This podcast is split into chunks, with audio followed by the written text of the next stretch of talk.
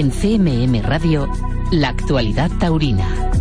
Buenas noches, comenzamos el repaso a la actualidad taurina del fin de semana por Zaragoza, donde hoy finalizó la Feria del Pilar. Se despidió Juan José Padilla de los ruedos en Europa en una tarde muy emotiva y lo hizo saliendo a hombros tras cortar las dos orejas de un toro de Núñez del Cubillo lidiado en cuarto lugar.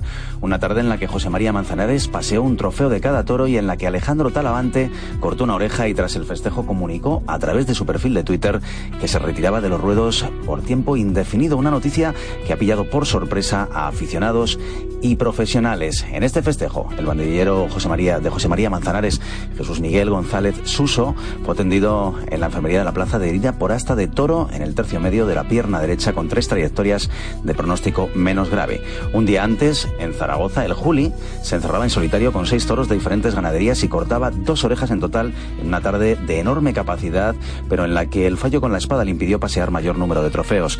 Y el viernes, en esta misma plaza, Enrique Ponce y Miguel Ángel Pereira paseaban un trofeo cada uno. Diego Urdiales fue ovacionado, se lidiaron toros de Puerto de San Lorenzo. Y este domingo en Las Ventas se celebró la final del certamen Camino hacia las Ventas, en, la que fue, en el que fue declarado triunfador Isaac Fonseca, que cortó una oreja del sexto novillo. También paseó un trofeo el novillero de Manzaneque, Juan José Villa Villita. Del sábado destacar la corrida total celebrada en Illescas, en la que en su tercera edición se dieron de nuevo, como en anteriores, eh, toros de Victorino Martín. Ocho en esta ocasión. Octavio Chacón, Alberto Aguilar y Cristian Escribano pasearon un trofeo cada uno. Martín Escudero fue ovacionado. La espada impidió que se cortaran más orejas. Al término del festejo, Alberto Aguilar se cortó la coleta y dijo adiós a una profesión en la que siempre destacó por su honradez.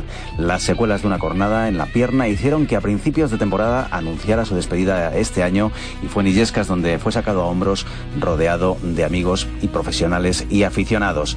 Y ese mismo día, en Palos de la Frontera, Antonio Ferrera indultaba un toro de Domínguez Camacho por el que se le concedieron los máximos trofeos simbólicos. El Fandí paseó cuatro orejas de la corrida. Y un día antes en las ventas, Gómez del Pilar volvía a dejar muy buenas sensaciones en las ventas. La espada le impidió pasear un trofeo de su primer toro de partido de resina y dio la vuelta al ruedo.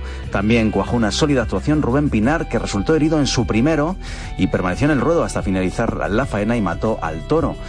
Fue intervenido después de la faena y después de estoquear a este toro, a su primero, después eh, en una cornada en la cara interna del muro derecho de dos trayectorias de 25 y 20 centímetros de pronóstico muy grave. Un festejo que pudieron seguir en directo por Castilla-La Mancha Media. Hasta aquí la actualidad taurina del fin de semana. Les dejamos ya en compañía de José Miguel Martín de Blas con tiempo de toros y muchos personajes por delante como Álvaro Lorenzo, Diego Ventura y Diego Urdiales, entre muchos otros. Que pasen una feliz noche. En CMM Radio, Tiempo de Toros, con José Miguel Martín de Blas. Aquí estamos, buenas noches, bienvenidos. Es Tiempo de Toros en la radio, Tiempo de Toros en Radio Castilla-La Mancha para hablar con los que saben. ¿Y quién sabe? Pues eh, aquellos que entregan su vida al toro. Hoy tenemos un cartelazo en Tiempo de Toros, no te lo pierdas, no te vas a arrepentir, porque por aquí va a pasar un torerazo como Pablo Aguado un torero que cayó herido en Zaragoza, Alejandro Mora. Hablaremos con este joven novillero. Escucharemos también en este tiempo de toros a dos Diegos que han puesto Madrid patas arriba, Diego Urdiales y Diego Ventura. Y ya, en un momento, está con nosotros uno de los nuestros, nombre propio en la temporada, Álvaro Lorenzo. Comenzamos.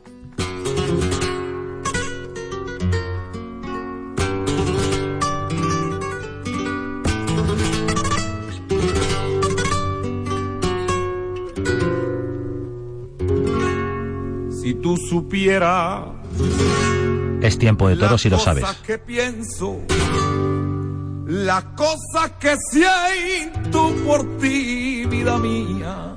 Es tiempo de toros en la radio. Si tú supieras que vivo muriendo, si ya no te tengo, no quiero la vía. La marimorena se puede es tiempo de toros y arrancamos con el turronero. Es tiempo de toros y queremos hablar con uno de los nuestros. ¿Dónde hay que firmar? Si te dicen que va a terminar la temporada con una puerta grande en Madrid, el domingo de resurrección y entre otros muchos triunfos, pasando por el impacto de Bilbao con la corrida de Victorino, la Puerta Grande de Zaragoza, una feria de primera, la Feria del Pilar. Uno de los nuestros ha conseguido eso. ¿Dónde hay que firmar? Pues no sé, me imagino que en la hoja de ruta de Álvaro Lorenzo. Álvaro, buenas noches.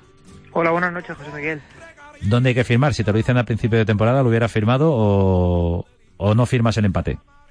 Hombre, eh, por supuesto que sí, ¿no? Que, que al principio de temporada lo habría firmado porque, bueno, son triunfos muy importantes, ¿no? Y muy difíciles de conseguir, eh, tanto, bueno, por la Puerta Grande de Madrid, eh, la Puerta Grande también de Zaragoza, que, que es una plaza de primera y una plaza a la vez exigente, eh, bueno, compromisos importantes como el, de Bilbao con la corrida de Vitorino, bueno, pues ha habido triunfos muy importantes esta temporada, ¿no? Eh, no sé, triunfador también en otras muchas ferias de segunda y, y he puntuado también en otras de, de, primera, ¿no? Y bueno, pues la verdad que ha sido una temporada muy positiva y, por lo que por lo que estoy contento, ¿no? Con, con esta temporada que, que bueno, que a pesar de que venía muy ilusionado y he estado muy ilusionado con, con esta temporada porque yo me veía me veía en buen momento no cuando cuando estaba preparando en, eh, la temporada en el invierno pero no me imaginé tampoco que bueno pues que, que pudiera ir lo bien que, que ha ido no Además, un año en el que el crecimiento ha sido notable, el crecimiento, el torear seguido, ese rodaje, pero sin olvidar la base de, del concepto de Álvaro Lorenzo, esa calidad y ese toreo bueno, ¿no? Sí, bueno, lo que busco, ¿no? El, el bueno, cada día poder torear mejor y, que me sirvan más toros, pero sin salirme de, de mi concepto y de lo que lo que yo siento, ¿no? Lo que es el toreo, ¿no? Para mí el toreo, pues es mmm, bueno, pues eso, poder buscar esa, esa armonía, ¿no? Y esa conjunción entre, entre el toro y tú. Y bueno, pues siempre uno busca y, a veces no le sale, ¿no? Pero cuando sale, pues es lo que a uno le, le hace sentirse torero y le, le llena de satisfacción, ¿no? Además, no te puedes imaginar la alegría que nos dio lo de Zaragoza. Vivirlo en directo a través de Castilla-La Mancha Media, un torero toledano, un torero castellano-manchego, triunfando a lo grande con ese toro de Montalvo. Bueno, fue un momento extraordinario para todo el equipazo de retransmisiones de Castilla-La Mancha Media. Sí, la verdad que sí me lo puedo imaginar porque, bueno, pues ha sido, bueno, mi, mi corta carrera hasta, hasta ahora, pues siempre, siempre habéis estado eh, apoyando, ¿no? Cada paso que, he dado y, y, bueno, y habéis sido testigos, ¿no? De, de los pasos más importantes de mi carrera y bueno, luego además, después de, bueno, el cariño que, nos une, ¿no? A todos, a todos los del equipo, ¿no? Y bueno, tanto a ti como, como al maestro César, como a Oscar, pues bueno, pues es un cariño especial.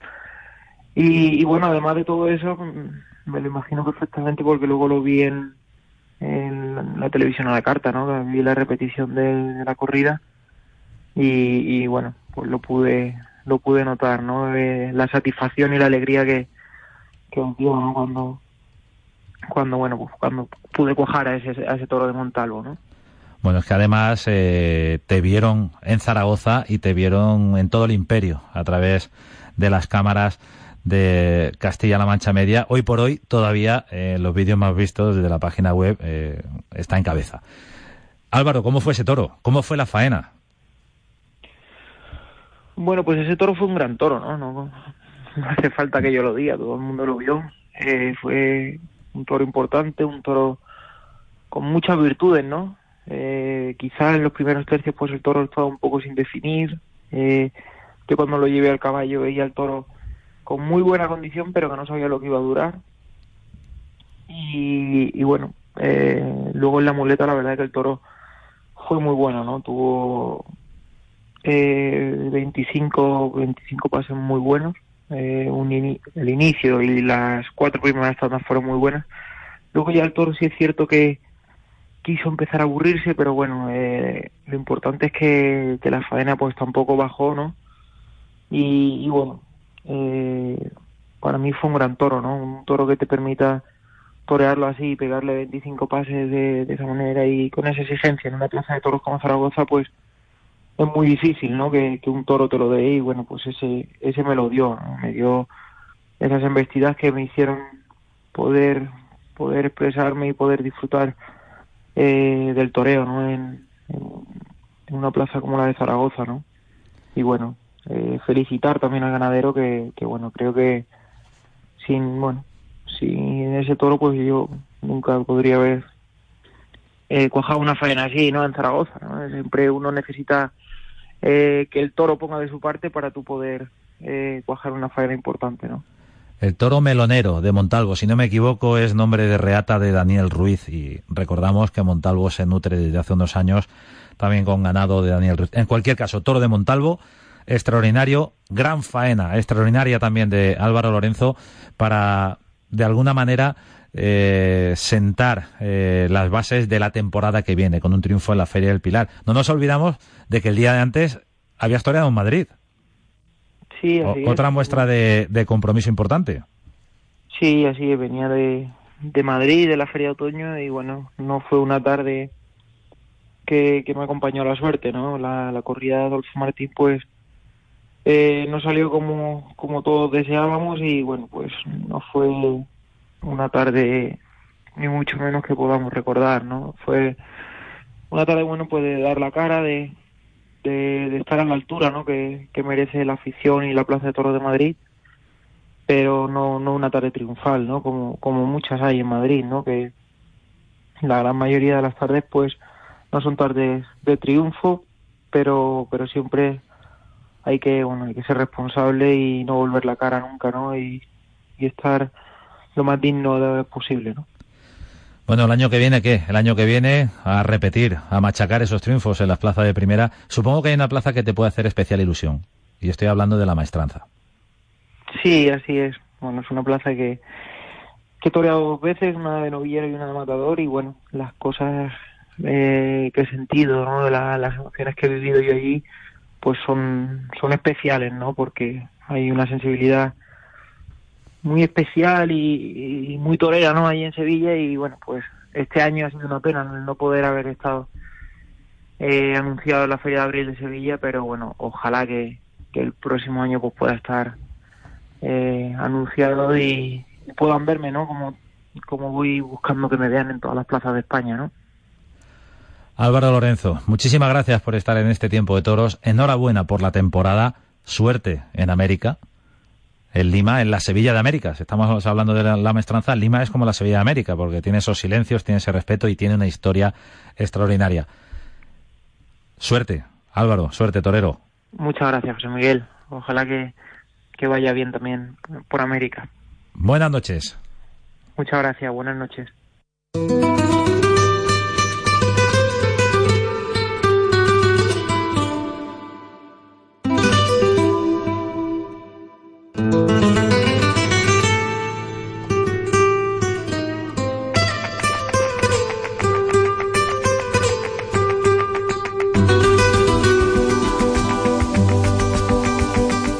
Tiempo de toros en la radio y lo sabéis. Es tiempo de toros y sabéis que ahora nos espera un personaje con mayúsculas. El autor de una gesta extraordinaria. Podemos hablar de números. Si queréis podemos hablar de corridas de toros de 6 en 6 como único actuante en plazas como Sevilla, Ronda, Huelva, Espartinas o Madrid. Podemos hablar de 17 puertas grandes en las ventas. Podemos hablar de nueve puertas del príncipe en Sevilla. Podemos hablar de un rabo cortado en la primera plaza del mundo en San Isidro este año. Sabéis que si doy todos estos datos, que son números, me estoy refiriendo a un rejoneador de época, a un torero a caballo que además dice lo mismo que hace o hace lo mismo que dice. Y eso es importantísimo. Por eso llega al público porque su verdad no se esconde. Buenas noches, Diego Ventura. Buenas noches. Bueno, te habrás quedado a gusto, ¿no? Porque no solo la Puerta Grande de Madrid con los seis toros, al día siguiente cuatro orejas en Zaragoza. Pues sí, la verdad que casi un fin de semana increíble. Un broche, está siendo un broche de, de oro, ¿no? Para, para una temporada histórica y, y muy contento. ¿Qué pretendías con los seis toros de Madrid? Bueno, yo creo que mmm, nada y todo, ¿no? Eh, que nada porque no tenía que, que demostrar nada. y todo porque creo que le debía todo a, Madrid, a, tantos aficionados que, que me han seguido durante toda la temporada, a todos esos aficionados que me demuestran su cariño a través de las redes y creo que, a mí propio, ¿no? Me debía el hacer un esfuerzo más porque veía que, que era el momento, que tenía la, cuadra para, para hacer el momento de, ese esfuerzo y también pues que yo estaba en mi momento, ¿no? De, hacer el esfuerzo. Es imposible eh, resumir una tarde de seis toros y más en Madrid hablando de este o aquel caballo o, o, solo de un caballo o solo de un momento puntual. Pero la tarde no comienza bien en cuanto a, a lo que se supone una tarde de seis toros y a que va a ser triunfal porque sí. Todo el mundo piensa que al primero dos orejas, al segundo dos orejas, al tercero el rabo, y no fue así, claro. Es muy difícil. Sí, así es, ¿no? Y además, eh, también ahí una vez más pues se ve que, que no es fácil, ¿no? El, cortar las orejas en Madrid, ¿no? Que, es una plaza, la plaza más importante del mundo y, bueno, eh, se tienen que reunir muchas cosas para poder cortar las orejas. Y, fue así, ¿no? En el primer toro eh, fue una faena muy bonita, pero abriendo plaza, pues el público estaba un poquito frío todavía. Y se me pidió una oreja que el presidente no concedió, y, bueno, eh, ahí pues perdimos esa oreja. Luego el segundo toro, el de Miura primero, pues fue un toro muy complicado. Un toro que, que cortaba, un toro que, que se reservaba yo a unos reales muy fuertes, un toro sin sin ningún ritmo y no le pude cortar nada. Luego el tercer toro, pues también le podía haber cortado una oreja, pero lo, lo pinché y no, y no corté nada. Y el cuarto toro, pues sale un toro muy rajado en tablas, eh, en el cual pues tampoco le, pude hacer muchas cosas. Y ya, pues bueno, sale el quinto toro de Miura, en el, le hago una frena con mucha entrega y con mucha verdad, y, a partir de ahí rompe la terreno. ¿Y por qué Miura, Diego? Bueno, creo que cuando un torero hace una gesta así, no, no puede elegir solamente con una corrida, pues bueno, eh, de las que suele matar siempre, ¿no? Son gestas muy importantes y, debe de, llevar toros con, con otra variedad, con, con algún misterio, por ejemplo este de Miura que, que no sabíamos cómo iba a salir para Fejones y que está encasillado como una ganadería pues dura, ¿no? Además se da la circunstancia, estamos hablando con Diego Ventura en tiempo de toros, de que en esos dos toros de Miura sale, por ejemplo, Nazarí.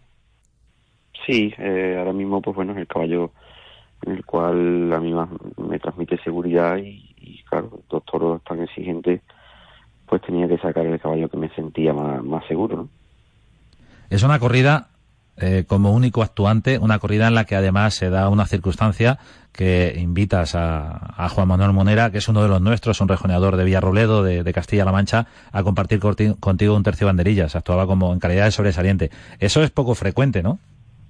Sí, eso es poco, poco frecuente y, bueno, eh, Juanma, como es un muy buen amigo, pues le dije, ¿no? Que, viniera de, sobresaliente, que era una corrida que, le podía dar más que quitar, ¿no? Y así fue, ¿no? Eh, lo invité a un tercio de banderillas en el cual se suelen sacar los sobresalientes, pues a poner una sola banderilla o algo así. Pero como veía que, que bueno, que, era un toro que para el triunfo para mí solo no iba a dar, quizás era más bonito el, vernos juntos y torear el toro entero juntos, y así fue, ¿no? Creo que, que fue muy bonita la collera y pusimos tres banderillas cada uno y la verdad que el público disfrutó. ¿no? Es una tarde de emociones fuertes. Estamos repasando los seis toros de Madrid de Diego Ventura con el protagonista, con Diego Ventura. Es una tarde que no rompe definitivamente y ahora entramos ya en, en, harina con ese toro de Miura, el quinto de la corrida. No rompe hasta ese momento, pero es una tarde en la que hay brindis eh, muy significativos a tu padre, a Pablo Lozano, a Fermín Borquez. ¿Qué significa cada brindis? Bueno, pues el de don Pablo Lozano pues eh, a todo lo que me ha enseñado ¿no? y lo que me está aportando. ¿no? Creo que don Pablo, eh, esas comidas que tenemos después de, cada corrida que toreo, pues el estar con él, el hablar de toros con él, es todo un maestro ¿no? de, la vida del toreo, ¿no? Eh, tanto como apoderado como ganadero y como torero. ¿no? Entonces, pues agradecerle todos los, consejos que él me ha dado y, todas las historias que, que me ha contado que, que me ha aportado mucho, ¿no? Está claro que, que a Fermín Borges, pues bueno, eh, por la amistad que siempre tuve con él, por, por estas cosas de, las últimas tonterías de, lo que es los toros, y fue lo, lo que le dije, ¿no? Que, que, aunque cada uno tenía sus intereses y, cada uno luchaba por lo que creía conveniente, él por su ganadería y yo por el bien del aficionado, en querer llevar unos toros con más emoción a la plaza, eh, seguía queriéndolo, ¿no? Y, no tiene nada que ver una cosa con lo otro, ¿no? Ojalá que algún día él comprendiera mi situación y se pusiera en mi pelleja, En ese brindis estabais hablando de Sevilla, ¿no? Sí, claro. Eh, no no de, concretamente de Sevilla, sino de, bueno, que, que no la he matado en Sevilla eh, queriendo llevar a Sevilla pues un toro con, con más movilidad, ¿no? Y no digo que de aquí a unos años eh, la ganadería de Fermín eh, la vuelva a poner en ese punto que, que quiero yo, ¿no? De, movilidad y de transmisión al público. Sí, porque de hecho en otras plazas eh, sí que la has toreado recientemente. claro, y, claro y, la, y la seguiré toreando, ¿no? En plazas que, que no tienen la importancia de Sevilla o Madrid, pues claro que, que la seguiré toreando, ¿no? ¿Por qué no? Porque es una ganadería eh, buena, que se deja, pero claro, eh, para esos ruedos como Sevilla, como Madrid, que necesita un toro con mucha movilidad y necesita un toro con una gran transmisión, pues para ahí no, no las puedo matar. Cerramos capítulo de los brindis. Nos vamos al quinto toro de Miura. ¿Qué pasa en ese toro? Diego, ¿pensabas que se te iba la tarde? Porque ahí también la mente juega un, papel fundamental, tanto para bien como para mal. Bueno, pues no, no pensaba que se me iba la tarde porque sabía que quedaban dos toros y, y me mentalicé mucho en, en todos los últimos días de, eso, ¿no? De, saber que si las cosas no salían en los primeros toros, pues siempre quedaban ahí toros. Y, creo que, que sabía perfectamente que a menos que me ayudara un poquito uno, pues iba a, a, triunfar con él. Entonces, como confiaba en mí, confiaba en mis caballos, pues siempre estaba a la, a la espera de, de poder esperar y, poder triunfar, ¿no? Los caballos protagonistas en ese quinto son Nazarí, ya hemos mencionado Nazarí, y te preguntaba precisamente por esa circunstancia, porque los aficionados pueden entender perfectamente que con un toro de mayor dificultad eh, apuestes por, por tu caballo más seguro, que que en el fondo es el mejor, ¿no? Porque alguna vez hemos hablado de esto, yo creo que es el mejor, no sé si tú también lo, lo, lo crees. Sí, claro, es un caballo que, que es muy lidiador, un caballo que puede mucho con los toros y está claro que que eso, pues bueno, eh, uno cuando sale un toro con esas complicaciones se montanea, claro. ¿Y qué pasa con el toro de Miura? Pues el toro de Miura fue un toro que, que fue bravo, un toro que, que se movió, un toro que tenía sus dificultades, por como no humillar y, cortar un poco el, viaje, pero sí es verdad que un toro que, que transmitió al público una sensación increíble, ¿no? Y, que yo pude pues disfrutarlo, un toro al que le cortas una oreja y sale el sexto. Y en el sexto, de alguna manera, llega la apoteosis, ¿no? Aparece Sueño. ¿Dónde estaba metido Sueño? Pues bueno, Sueño es un caballo que tuvo una lesión hace dos años de un ligamento en el cual, pues bueno, no, no se recuperan tan fácil como una persona porque todo su peso está en, esos ligamentos. Y, y, bueno, lo operamos, eh, ha tenido que estar eh, pues cerca de un año ¿no? en rehabilitación y poco a poco ha ido pues poniéndose en forma, ¿no? Y sí es verdad que ya lo tenía preparado desde julio o agosto, pero no quería sacarlo hasta esta corrida, ¿no? Eh, quería que fuese una sorpresa, quería que, que llegase en su máxima, eh, pues bueno, eh, fuerza y en su máxima físicamente, en su, en su mejor momento y, y así fue. ¿De dónde viene Sueño? Pues Sueño es un caballo que, que ha nacido en casa, que es criado por mí. Eh, su padre era Guaraná, un caballo negro que yo toré muchísimos años. Su madre era es hija de, un caballo que también toré yo muchos años, como hijo, un caballo mayor. Y, bueno, eh, también te da mucha alegría, ¿no? Un caballo criado por ti tenga ese nivel. Bueno, te, te quemarían las manos, ¿no? Durante la temporada no sacar sueños si ya lo tenías a punto. Bueno, tenía otros caballos muy buenos, ¿no? Y cuando uno tiene una cuadración tan larga, pues también puede esperarse, ¿no? ¿Y Morante? ¿Dónde estaba Morante? Morante igual, Morante es un caballo que está en muy buenas condiciones, pero es un caballo que, que bueno, que, que ya también lo tengo padreando, es un caballo que ya mayor, con 17 años, y es un caballo que en su momento pues decidí de, no torear en el más, porque eh, tanto su forma de torear pues no es la que yo procuro ahora y también pues bueno es un caballo que como padre me hacía mucha falta la ganadería.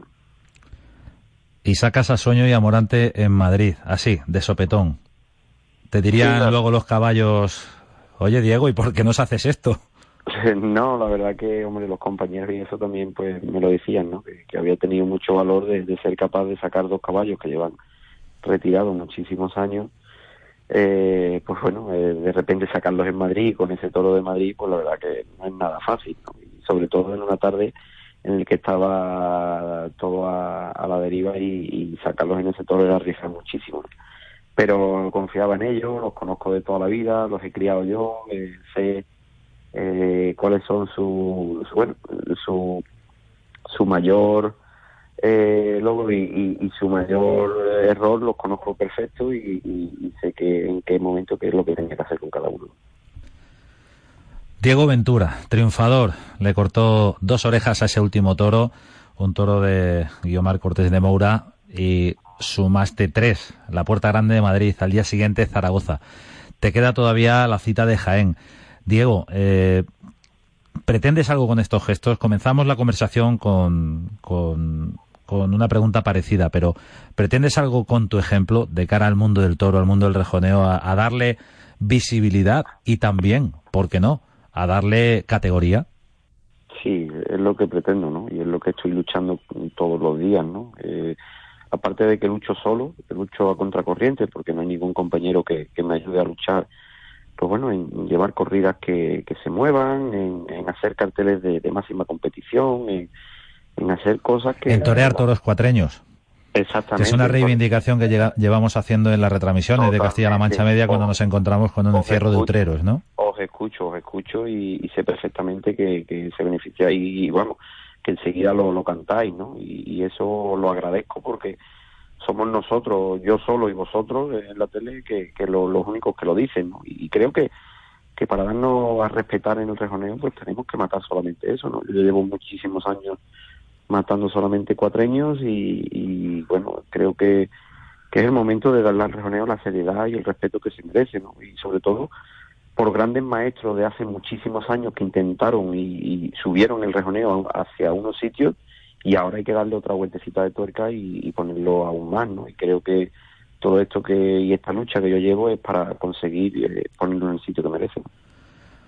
Diego Ventura podría considerarse, por estos últimos éxitos en, en Madrid, casi casi, y no lo es, porque es al contrario absolutamente, un rejoneador clandestino, porque en la modernidad de hoy, y ahora que acaba de salir en la conversación las retransmisiones de Castilla-La Mancha Media, tus dos últimas tardes en Madrid, la del rabo y la de los seis toros, no se vieron por la tele.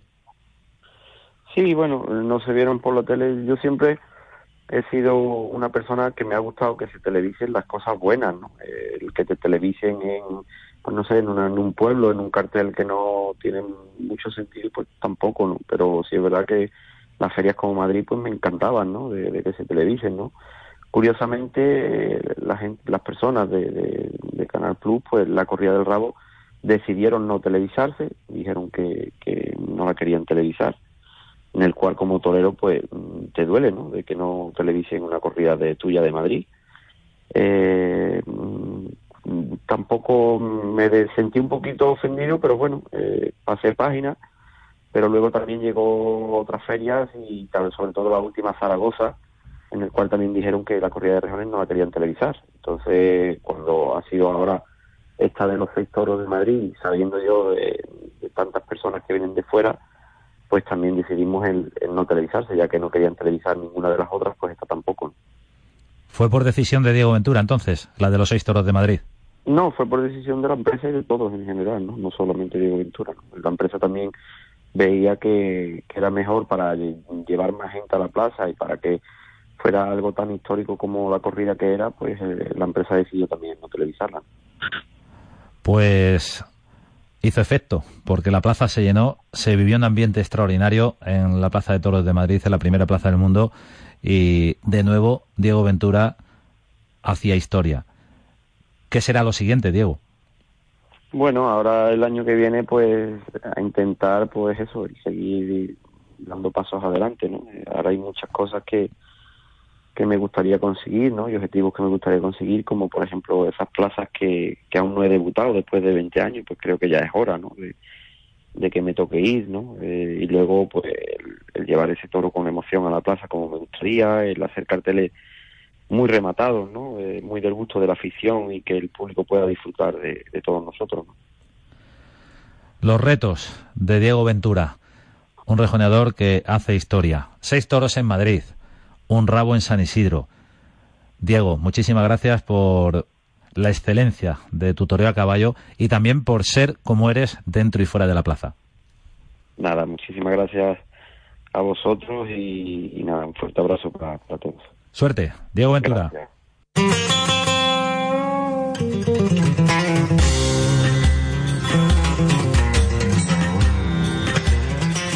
Diego Ventura, un crack del toreo a caballo, un crack del rejoneo aquí en Tiempo de Toros, en la radio, en Radio Castilla-La Mancha. Diego Ventura, en Madrid, hizo historia. Seis toros, tres orejas, puerta grande, decimoséptima puerta grande. Al día siguiente se fue a Zaragoza, cortó cuatro orejas, también en una plaza de primera, y todavía le queda una tarde, será en Jaén. Y de un Diego a otro.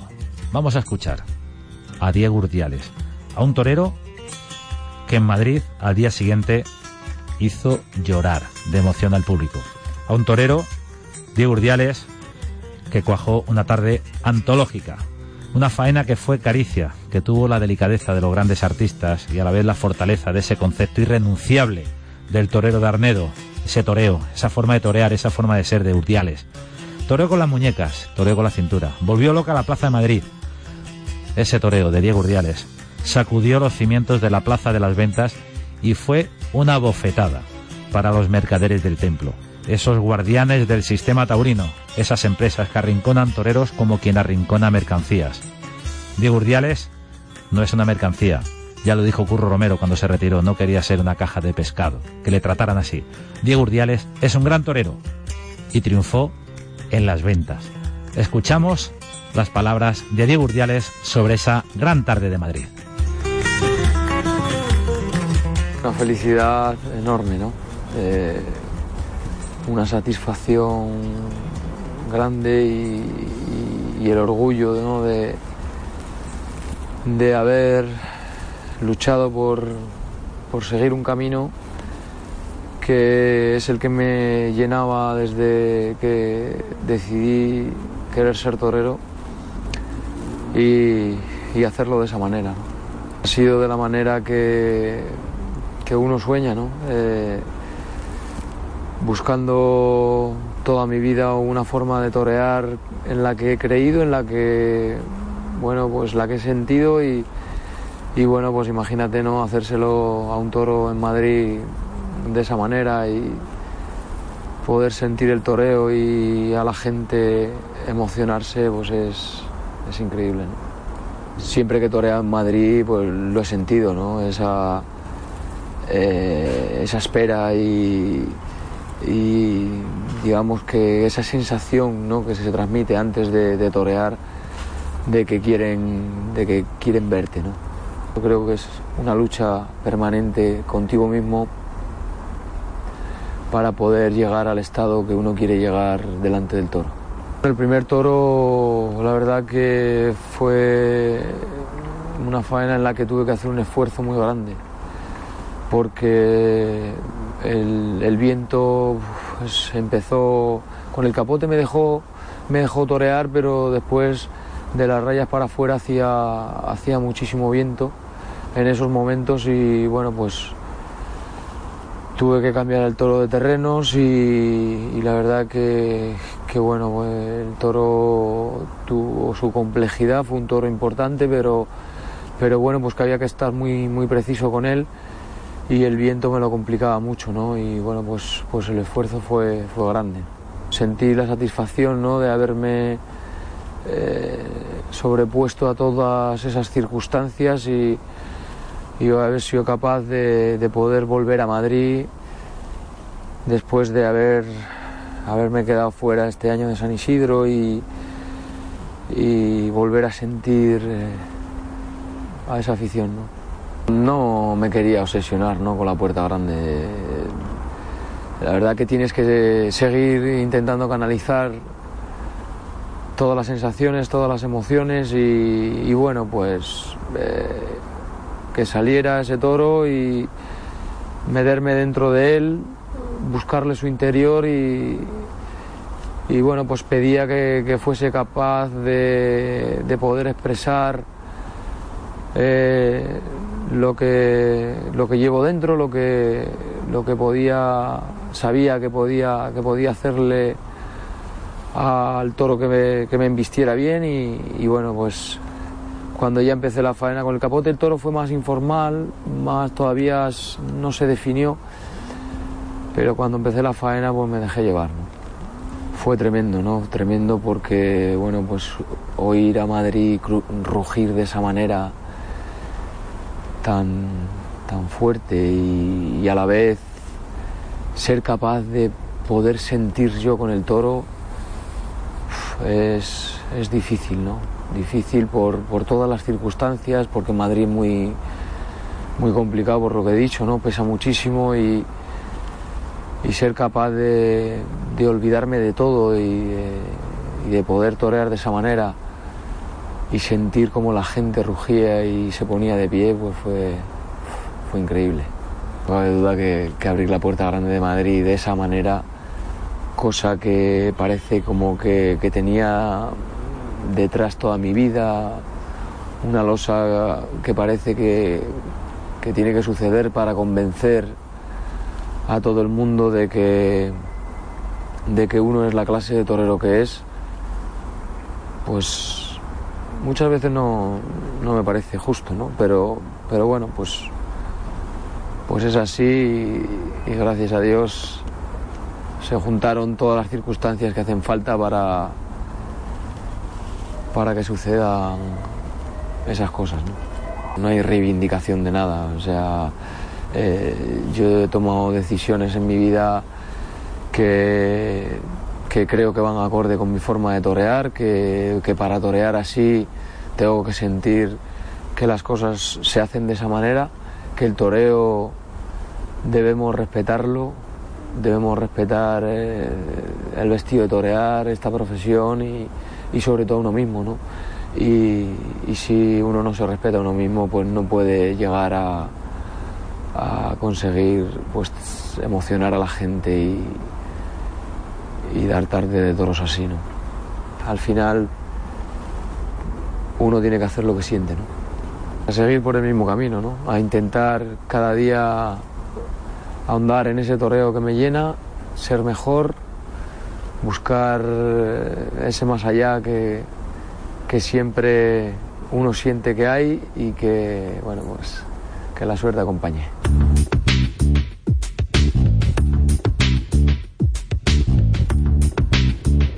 Las reflexiones de Diego Urdiales, nombre propio en la Feria de Otoño de Madrid. Dos Diegos, Urdiales y Ventura, en este tiempo de toros en la radio, en Radio Castilla-La Mancha. Diego Ventura y sus seis toros en las ventas. Diego Ventura y sus cuatro orejas en Zaragoza. Diego Ventura y toda esa trayectoria extraordinaria. Y Diego Urdiales, el reflejo de la fidelidad a un concepto. Por eso son reconocibles los artistas, los toreros, por ser fieles a sí mismo y además mantenerlo siempre, en cualquier circunstancia. Por eso ahora ligamos faena y nos vamos a la situación de otro torero, más joven. Un torero que saboreó la amargura de la cornada, pero que posiblemente tenga también intacto el orgullo por ser fiel a sí mismo. Se mostró como torero en su debut en una plaza de primera y recibió una cornada con cinco trayectorias. Alejandro Mora, buenas noches. Hola, buenas noches, José Miguel. ¿Cómo estás? Bien, bastante bien, bastante bien. ¿Estás contento? Sí, claro. es que es como hay que estar, ¿no? Yo creo que es como hay que afrontar las cosas, porque si no, pues oye, eh, hay que, si es lo que quiere uno, hay que asumir todas las consecuencias, ¿no? Claro, dirán, está hablando ahora Martín de Blas con un torero que ha sido herido hace una semana, cinco trayectorias, una cornada fortísima, y le pregunta si está contento. Pero es que, es que ahí está el orgullo de un torero también, ¿no? Claro, es que además hay cornadas y cornadas, ¿no? Eh, saber que te ha cogido apostando y poniéndote donde yo creo que es el sitio y, y tirando la moneda, ¿no? En, eh, pues en un sitio tan importante como Zaragoza, pues creo que, que es para estarlo. ¿Cómo viviste esa tarde hasta la cornada? Fue una tarde que vivimos juntos porque fue una novillada televisada por Castilla-La Mancha Media en la que se te vio muy a gusto. ¿Cómo fue para ti? Sí, yo ya desde por la mañana, bueno, yo me gusta ir a las plazas, ¿no? Por la mañana a ver el ambiente, ver el ruedo, la situación, ¿no? Y, y bueno, pues yo disfruté mucho desde el, desde el paseillo, ¿no? Sentía sentía que había quizás más, pues, más peso, ¿no? En, lo que es la plaza en la tarde, porque una feria tan importante y de la categoría de Zaragoza, pues oye, se nota. Y, y bueno, pero, pero luego no, no me pesó a mí, ¿no? Personalmente. Durante la tarde me fui encontrando muy, muy suelto, muy, muy bien, ¿sabes? Y además el primer novillo se me acabó prontito, pero pero mi sensación interior fue muy buena porque pude hubo pasajes no hubo momentos con el capote y con la muleta que, que yo me, sentí y, bueno aunque fueran eso siete o ocho pero me, me, llenaron mucho. Por eso se entrena por eso se sueña por eso se sacrifica un torero no claro y además que luego pues gracias a las cámaras vuestras de Castilla-La Mancha Media he podido verlo ya en repetidas ocasiones y, y hombre pues se ven muchas cosas de las que de las que yo entreno no y, y ser capaz de sacarlo delante de, los novillos pues es muy importante y, más energía te da no para reponerte. Supongo que te sacarías muchos defectos al verte de nuevo y también las virtudes no claro no defectos es siempre lo que más buscamos no pero sobre todo ahora en una situación de jornada lo verte así, ¿no? Pues lo que te digo, que te, que te llena y, y te da más moral para, para luego ver esos defectos y corregirlos. La tarde que era el debut en una plaza de primera y era tu tercera novillada picada. Sí, eh, yo bueno, había toreado sin picadores en Málaga y pero claro, no no tiene nada que ver, ¿no? Eh, ya con los del castoreño todo gana más más profesionalidad, ¿no? Más, más fuerza todo y, y bueno, pues pues para mí no me, no me pesó en ningún momento lo que te he dicho antes y, y bueno, es donde queremos estar todos, en realidad. En las plazas de primera. La novillada de los Maños, una novillada en Castel Santa Coloma, una novillada que a su manera se movió y se movió bien. Digo a su manera porque no fue una noviada completa, aunque hubo algún novillo muy bueno como el de Adrián Salén. Mm. Pero, eh, ¿tú le miras el hierro al toro cuando te pones delante? Bueno, eh, cuando te dicen lo que vas a matar, lo piensas más, pero luego una vez que estás en la plaza no, no te acuerdas. Yo por lo menos no ni me acuerdo. A ver, porque es más, maté una novillada de cebada hace, bueno, el 15 de, de septiembre eh, y, fue me tocó un novillo de los mejores que me habré puesto delante yo. Y, y luego por lo que te digo no que, que hay que una vez que sale el toro todos tienen rabo todos tienen pitones y, y ya está sabes entonces pues bueno hay que saber llevarlo por el buen camino y, y acoplarse a ello. El camino de la pureza el torear también, tan entregado a las embestidas, también tiene un precio y lo pudiste comprobar en Zaragoza. Sí, hombre, yo a mí me gusta torear así, ¿no? Eh, asentado, las plantas asentadas, eh, encajado de riñones, buscando pues eso, profundidad en el muletazo y, y pureza, ¿no? Hombre, ahora llevo poco tiempo, entonces, pues, bueno, ese concepto siempre lo he tenido en la cabeza, pero ahora es cuando poco a poco pues va viendo uno que, que, va llegando a eso, ¿sabes? A, a, ver más o menos la línea que quieres coger y te vas encontrando a gusto en ello. Y, y bueno, pues, pues sí, es donde mejor me siento y, creo que, como ha dicho el maestro Diego Urdiales, hay que ser fiel a uno mismo. La fidelidad a un concepto. Eso es. El valor que hay que tener para eso. Eh, de todas formas, eh, la duda para los toreros, supongo, para todos los toreros es una vez que, que un toro eh, le hiere a un torero es saber si se será capaz de volver a repetir lo que se estaba haciendo. ¿Tú esa duda ya la tienes eh, resuelta de hace un par de años o tres? Sí, yo ya, a mí ya me han herido los novillos dos veces sin picadores y, y bueno, pues ya sé bien lo que es, ¿no? Y, y bueno, pues creo que como todo en la vida y en las profesiones, un obrero se cae de un andamio y también se puede hacer un daño muy grande, ¿no? Entonces, o sea, que, que todo, todo en la vida tiene riesgo y, y muchas veces no nos damos cuenta de él. Pero bueno, sí es cierto que nosotros pues jugamos mucho con él, ¿no? Y, pero bueno, es lo que no, nos llena y ser capaz luego de pegarle muletazo a un toro como uno siente, eso te reconforta a todo. ¿Es bueno o malo que te digan que te pareces a Juan Mora? Joder, José Miguel, pues muy bueno. Buenísimo, yo creo. ¿no? Ya sabes que Eh, las comparaciones son odiosas y, eso puede ser también un factor negativo que, que, que se te pueda volver en contra. Sí, hombre, las comparaciones siempre y las segundas partes nunca han sido buenas, ¿no? Y, y es más, mm, yo creo que tengo cosas de, de mi tío, pero pero porque porque me salen también innatas muchas veces, ¿no? Pero no, o sea, tengo cosas, pero no no busco el ser igual que él, ¿no? Al revés, quiero ser mejor, obviamente. Pero pero bueno, eh, es la línea de torero que me gusta, ¿no? Y, y bueno, pues pues tener un espejo así de grande pues fíjate. Alejandro Mora, muchísimas gracias por atendernos en este tiempo de toros en la radio, en Radio Castilla-La Mancha. Que tengas una buena recuperación y que te veamos delante del toro la próxima temporada con ese valor, con esa pureza y con esa clase para torear también. Muchas gracias, José Miguel. Así será.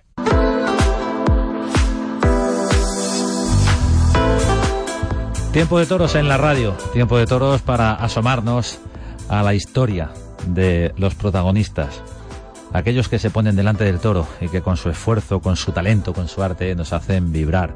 A veces también con su sangre, porque pagan un precio importantísimo ante el toro. Entregan su vida al toro, los toreros, igual que la entrega el toro en la tauromaquia. Esto es Tiempo de Toros, ya lo sabéis. Tiempo de Toros en la radio, en Radio Castilla-La Mancha. Tiempo de Toros para ahora acercarnos a un torero sevillano. Sí, porque no puede caer en saco roto que llegó a Madrid como sustituto de un compañero para confirmar su alternativa. En una feria de otoño en la que parece que esos toreros proscritos o clandestinos han dicho aquí estamos. Lo hizo Emilio de Justo, lo hizo Urdiales, también lo hizo Pablo Aguado. Pablo, buenas noches. Hola, buenas noches. ¿A qué sabe una oreja en Madrid el día de la confirmación? Hombre, pues lógicamente a Gloria. Uno siempre quiere más, pero bueno, hay que ser consciente de la plaza en la que se- en la que la que fue y lo difícil que es cortar una oreja y más la tarde de confirmación. Una confirmación que te llega prácticamente un año después de, de haber tomado la alternativa y en un año un tanto raro porque comenzó a grandísimo nivel en Sevilla, pero luego no se tradujo. Ya hablamos el pasado verano, no se tradujo en, en un número de contratos mínimo para poder para poder premiar eh, esa actuación de Sevilla en, en abril, ¿no? Sí, la verdad que, hombre, después de... Hombre, yo al inicio de temporada yo contaba que iba a ser un año complicado porque era el primer año de alternativa y siempre, pues el primer año siempre suele ser un año de transición. Pero después de lo de Sevilla, pues la verdad es que pensábamos que, hombre, que, iba a dar fruto y íbamos a entrar en algunas ferias, pero no, no fue así. Y la verdad que nos vimos un poco apartados de, de la feria y, y del toreo en general, pero bueno, lo afronté con paciencia, toré unas cuatro corridas y después llegó la oportunidad de Madrid. La oportunidad de Madrid que te llega para sustituir a, a Pacureña. Seguimos mandando esos deseos eh, de recuperación a Pacureña, pero evidentemente se abría un hueco en esa corrida que con el que no contabas, ¿no? Claro, no, no, no, no en pensamiento. De hecho, pues bueno, fue, si la corrida fue el viernes, pues nos avisaron el lunes, o sea que fue todo un poco. ¿Habías dejado de entrenar ya? No, Dando por pues mira, concluida la temporada. Ahí, ahí estuvo el éxito. Eh, el éxito estuvo en que, bueno, que la última corrida a priori había sido el día 11 de septiembre en Utrera, o el 8, perdón, de septiembre en Utrera, pero seguí entrenando porque, bueno, no sé, algo me decía interior que, que, que podía, me podían llamar de un día para otro por una sustitución. No, lógicamente no pensaba en Madrid, pero bueno, sabía que existía esa posibilidad y no dejé de entrenar ni de bajar la guardia, ni lo he hecho hasta que hasta que se cierra la temporada en Zaragoza para descansar unos días, pero pero bueno, eh, como no deje de, como no bajé la guardia pensando en eso, pues después la verdad que te lo agradecí en la plaza. Como no bajaste la guardia o el telón o la persiana, porque si guarda los trastos y dices ya no entreno más pensando en descansar un poco de cara al año que viene, pues hubiera sido todavía más complicado pensar en torear en Madrid. ¿Qué recuerdas de la tarde de Madrid? ¿Qué recuerdas de la ceremonia de confirmación? ¿Qué te dice Talavante? Pues bueno, eh, la verdad que se acuerda uno de pocos, porque son tantos nervios y tantas responsabilidades que, no me acuerdo muy bien. Me acuerdo de, bueno, de pues, lo típico, ¿no? De, de, tener la suerte de una profesión tan difícil, eh, de, estar muy metido en la profesión para luchar con, los avatares que presenta. Eh, pero bueno, lo que sí recuerdo sobre todo de toda tarde pues, fue fue las sensaciones delante del toro, ¿no? Y esa comunión que hubo un poco con, con el público de Madrid, que a veces se antoja tan difícil. La comunión con Madrid. Madrid te vio torear. Te vio torear con el capote, con ese primer toro, por ejemplo. Sí, eh, hombre, con el capote sí pude torear eh, a gusto y torear templado. Después la tarde pues fue un poco más por la vía de, de la raza y de tirar para adelante ante la dificultad de los toros, pero con el capote en el primer toro sí pude, bueno, pude torear, torear despacio y pegarle algunos lances y algún, el quite despacio. ¿Te sientes distinto cuando toreas con el capote, por ejemplo? no, la verdad es que no, no, y te digo que no por, por el hecho de que no lo busco. Eh, bueno, yo lo hago en cada, intento torear en cada momento como lo siento, como me gusta, y bueno, si desde fuera se ve distinto, pues mejor, pero no es mi intención ser distinto ni interpretar un tipo de tauromaquia en concreto, interpreto la mía, lo que a mí me gusta en cada momento, y si desde fuera, como te digo, pues se ve distinto y gusta, pues bendito sea, pero pero no busco el buscar, o sea, no busco el gustarle a, la gente, ni ser distinto, ni nada. Desde fuera se verá como se tenga que ver, desde donde lo tengo que sentir desde dentro. Ya has hecho un pequeño matiz. Estamos hablando con Pablo Aguado, que confirmó su alternativa el pasado 28 de septiembre en las ventas. Has hecho un pequeño matiz entre el sabor, por decirlo de alguna forma, del toreo de capa, lo que a ti te queda con respecto a cómo llega la oreja, ¿no? Que llega por otro planteamiento el triunfo y, y por la condición del toro. Pero son las dos caras de la misma moneda, ¿no? La entrega y el toreo. Hombre, claro, es que las dos son fundamentales y además las dos van muy unidas. Eh, no hay mejor forma de entregarse que toreando despacio, pero bueno, cuando no se puede, pues también hay que entregarse, se puede entregar uno de otra forma, que con, con la actitud de tirar para adelante y de intentando limar las perezas del toro para que las últimas tandas pues te regale algunas embestidas buenas, como así fue el caso y está por encima siempre del animal. Lógicamente todos queremos torear despacio, torear bien, torear como nos gusta, como soñamos, como entrenamos, pero pero que salga un toro que te lo permita pues es tremendamente complicado y lo normal es que tengas que luchar, bueno, luchar no es la palabra, pero amoldarte a embestidas eh, no tan buenas y sobre todo lo que siempre tiene que prevalecer, creo yo, es la actitud y que la gente vea que quiere tirar para adelante con lo que salga.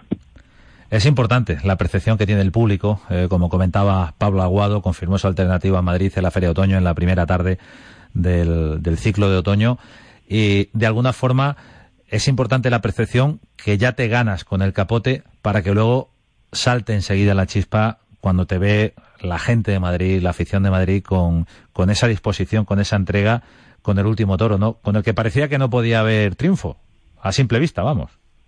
Sí, eh, la verdad que, que la gente entró, como bien dice, gracias al capo del primer toro, pues estuvo estuvo mm, conmigo pues receptiva toda la tarde, ¿no? Y lo que sí siempre eh, valora mucho Madrid y agradece mucho Madrid en la entrega. Sea, como te digo, toreando bien o sea, pues bueno, buscándole la vuelta a un toro, pero la entrega al final siempre siempre llega. La entrega siempre tiene premio. Un torero que se entrega jamás fracasa. Bueno, recordamos que Pablo Aguado tomó la alternativa hace un año prácticamente, eh, en septiembre, en la Feria de San Miguel de 2017, con Enrique Ponce y con Talavante, que a la postre sería tu padrino en la confirmación con Fortes de testigo en esta ocasión en Madrid. ¿Cuántas has toreado entre una y otra? Pues en total he toreado, contando con la alternativa, siete corridas de toro. Eh, siete corridas, sí. ¿Dos en Sevilla? Contando con la alternativa, eh, dos en Sevilla, la primera lógicamente San Miguel, San Miguel, y Feria de Abril. Sí, y este año pues seis corridas, cinco antes de Madrid. ¿Te consideras un torero clandestino? ¿O proscrito? ¿O maltratado? Eh, bueno, mm, no, ni lo quiero pensar.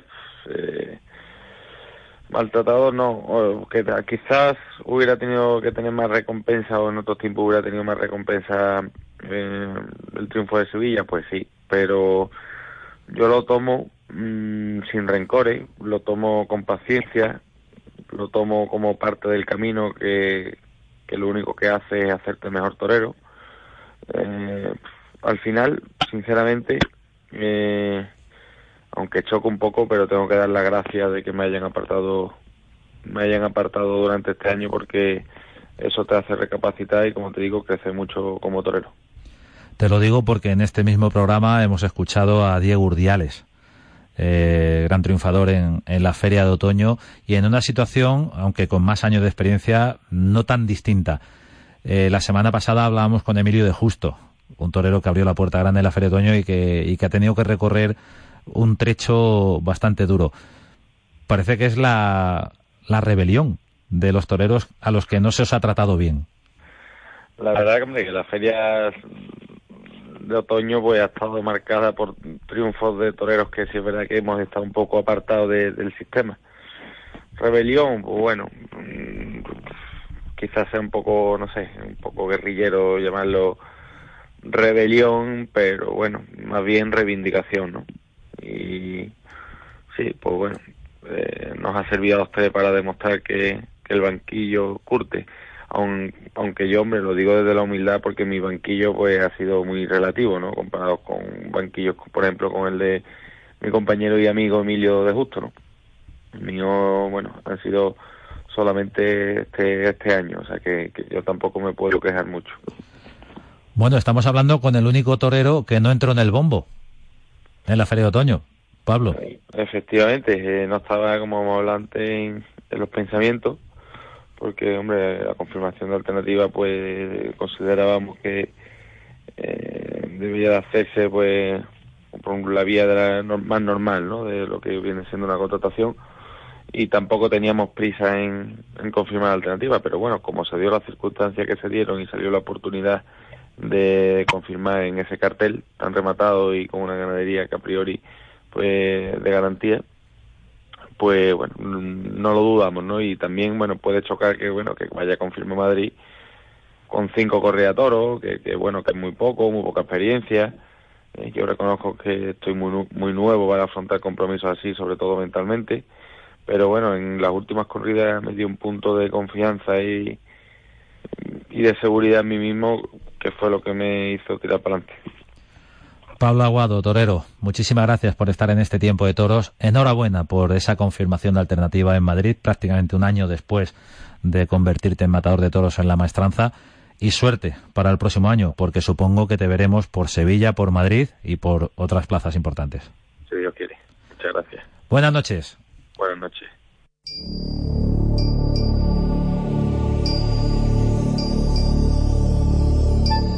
Cartelazo.